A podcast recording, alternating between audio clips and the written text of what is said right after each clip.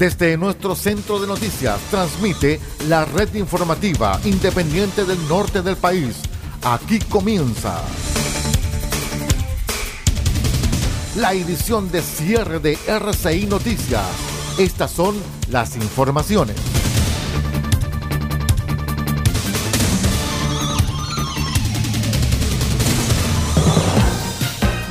Vamos de inmediato a revisar las informaciones al cierre aquí en RCI Medios y Asociados.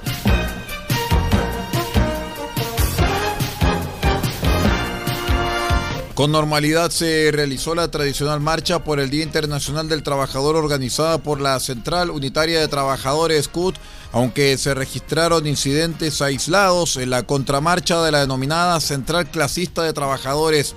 El foco de esta jornada por parte de la directiva de la CUT estuvo centrado en el proyecto de aumento de sueldo mínimo a 500 mil pesos en 2024, la reducción de la jornada laboral que ya se aprobó, una reforma tributaria con impuestos a los superricos, pensiones dignas y también el fin de las AFP.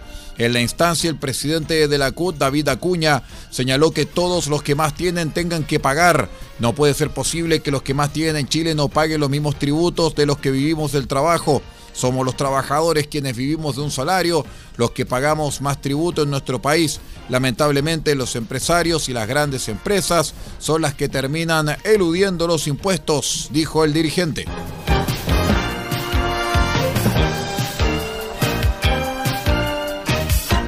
Nos vamos al exterior porque un total de 108 agentes de las fuerzas del orden han resultado heridos, uno de ellos con quemaduras graves en los altercados y enfrentamientos de las manifestaciones del 1 de mayo en Francia, en las cuales se practicaron eh, sobre las 200 detenciones. Estas cifras, que son provisionales, las dio el ministro francés del Interior, Gerald Darmanin, en una breve comparecencia ante la prensa poco antes de las 20 horas locales, 18 horas GMT, 14 horas de Chile en la que insistió que esta violencia debe ser condenada por todo el mundo. Darmanin, que ha subrayado que la inmensa mayoría de las 300 manifestaciones que convocaron los sindicatos por todo el país las cosas se desarrollaron con normalidad. Ha hecho notar que en cualquier caso que 108 policías heridos un 1 de mayo es una situación extremadamente grave. Junto a ustedes, la red informativa independiente del norte del país.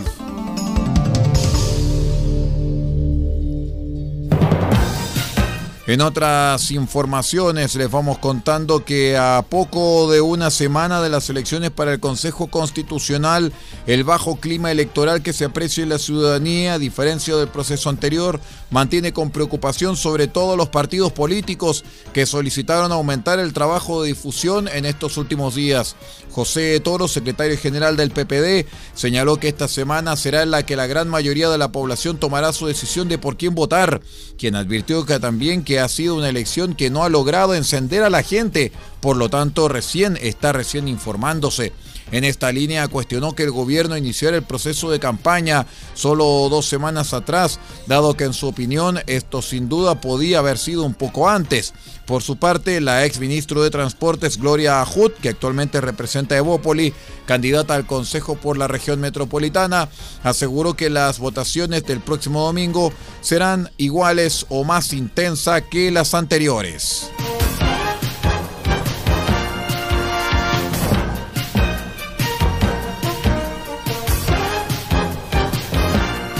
Les cuento que la Superintendencia de Seguridad Social realizó un balance del uso de licencias médicas de este primer trimestre del año 2023, las que registraron una considerable baja en comparación a años anteriores por el impacto de la pandemia. Según recuerda el diario El Mercurio, el aumento fue sostenido por tres años, principalmente de permisos por trastornos de salud mental y COVID-19, las que disminuyeron durante el año.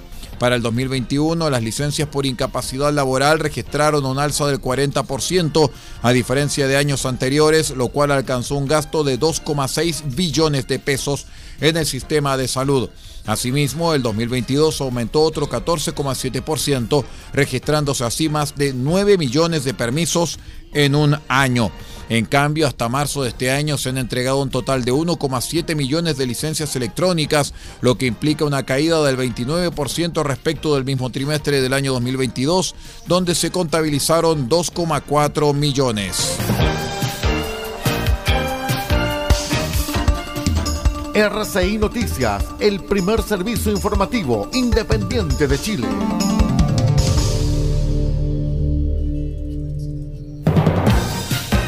Continuamos con las noticias al cierre, estimados amigos, porque el presidente de la Asociación Nacional de Fútbol Profesional, Pablo Milad, hizo sentir su molestia luego de los incidentes en el clásico universitario en Concepción, sumado a la libertad de detenidos por parte de la policía, proponiendo nuevas normas y un apoyo de las entidades pertinentes.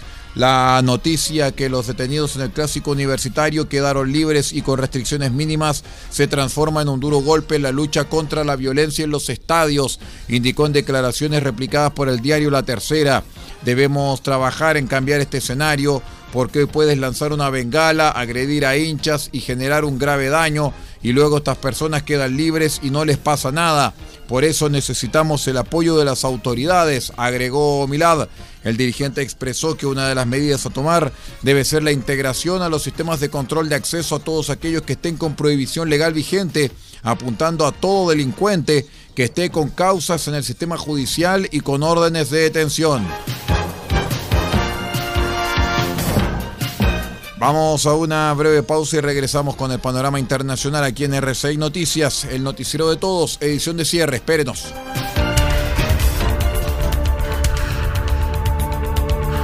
Estamos presentando RCI Noticias. Estamos contando a esta hora las informaciones que son noticia. Siga junto a nosotros.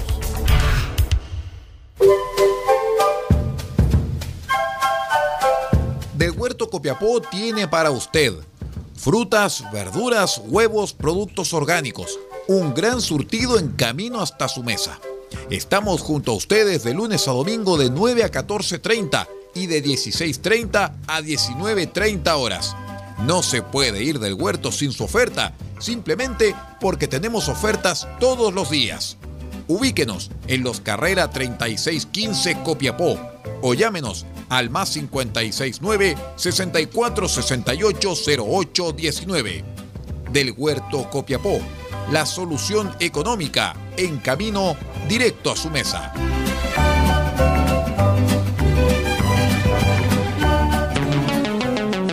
Automotriz Don Elías, parte de EIE Comercializadora SPA. Pinturas y materiales automotrices. Igualamos tu color y creamos las mejores combinaciones. Ofrecemos detallado de vehículos, limpieza de motor y corrección de color. Además, atendemos en nuestro taller y sala de ventas en Copayapu Local 1946, antes de Luis Flores, junto a la comida china.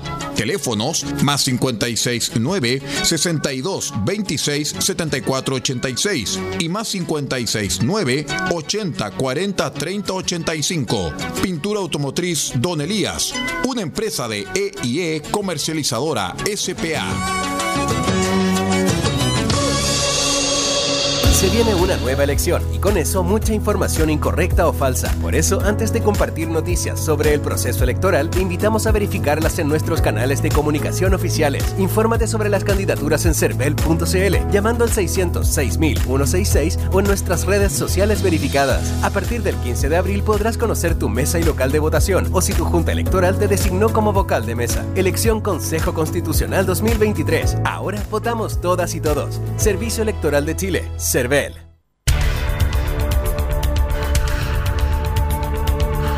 Estamos presentando RCI Noticias. Estamos contando a esta hora las informaciones que son noticia. Siga junto a nosotros.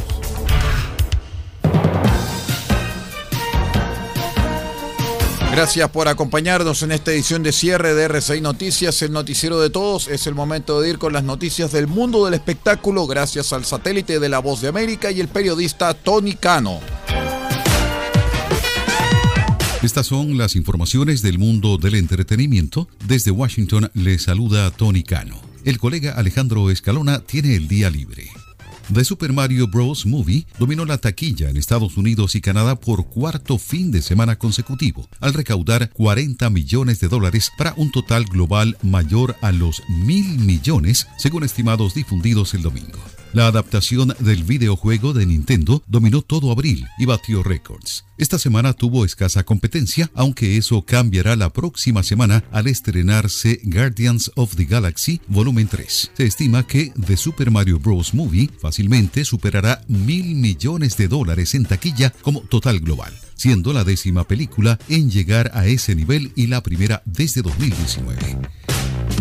¿Hay más vaqueros reales ahí? Eso lo cantó Neil Young el sábado por la noche en el Hollywood Bowl en una velada especial en la que no fue ni cabeza de cartel ni artista de mayor edad, aún con 77 años. Dando una respuesta instantánea, Willie Nelson, con un sombrero de vaquero y una correa de guitarra roja, blanca y azul, subió lentamente al escenario para celebrar sus 90 años, poniendo de pie a la multitud de más de 17 mil personas.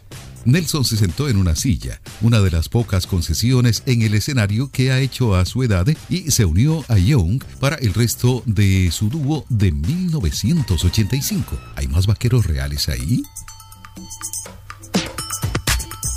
Aerosmith estará de gira por última vez para celebrar sus más de 50 años como astros del rock. La banda integrante del Salón de la Fama del Rock and Roll anunció este lunes las fechas de su gira de despedida llamada Peace Out, que comenzará el 2 de septiembre en Filadelfia. La gira con 40 fechas incluye una parada en la ciudad donde se originó la banda, Boston, en la víspera de Año Nuevo. Su última fecha programada es el 26 de enero en Montreal. Creo que ya es hora, dijo el guitarrista Joe Perry en una entrevista con The Associated Press. Rosalía culminó su Motomami World Tour ante un zócalo repleto para su concierto gratuito en la principal plaza de México. Rosalía ha ido multiplicando a su público en el país en el último año. Comenzó en agosto del año pasado con un par de conciertos en el Auditorio Nacional, con capacidad para 10.000 asistentes. A esto le siguió una presentación a comienzos de abril como acto principal del festival Axe Ceremonia, para el que se dieron cita 45.000 personas, y el viernes por la noche llenó el Zócalo con 160.000 fans, su más grande concierto hasta la fecha. Hasta aquí la información del mundo del entretenimiento. Desde la Voz de América en Washington les informó Tony Cano.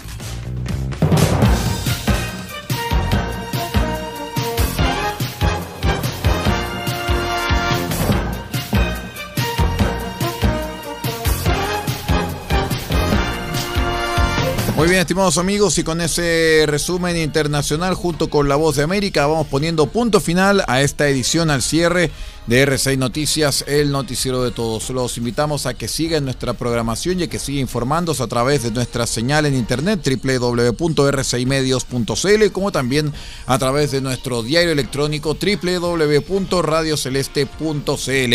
Muchas gracias y que tenga una excelente jornada.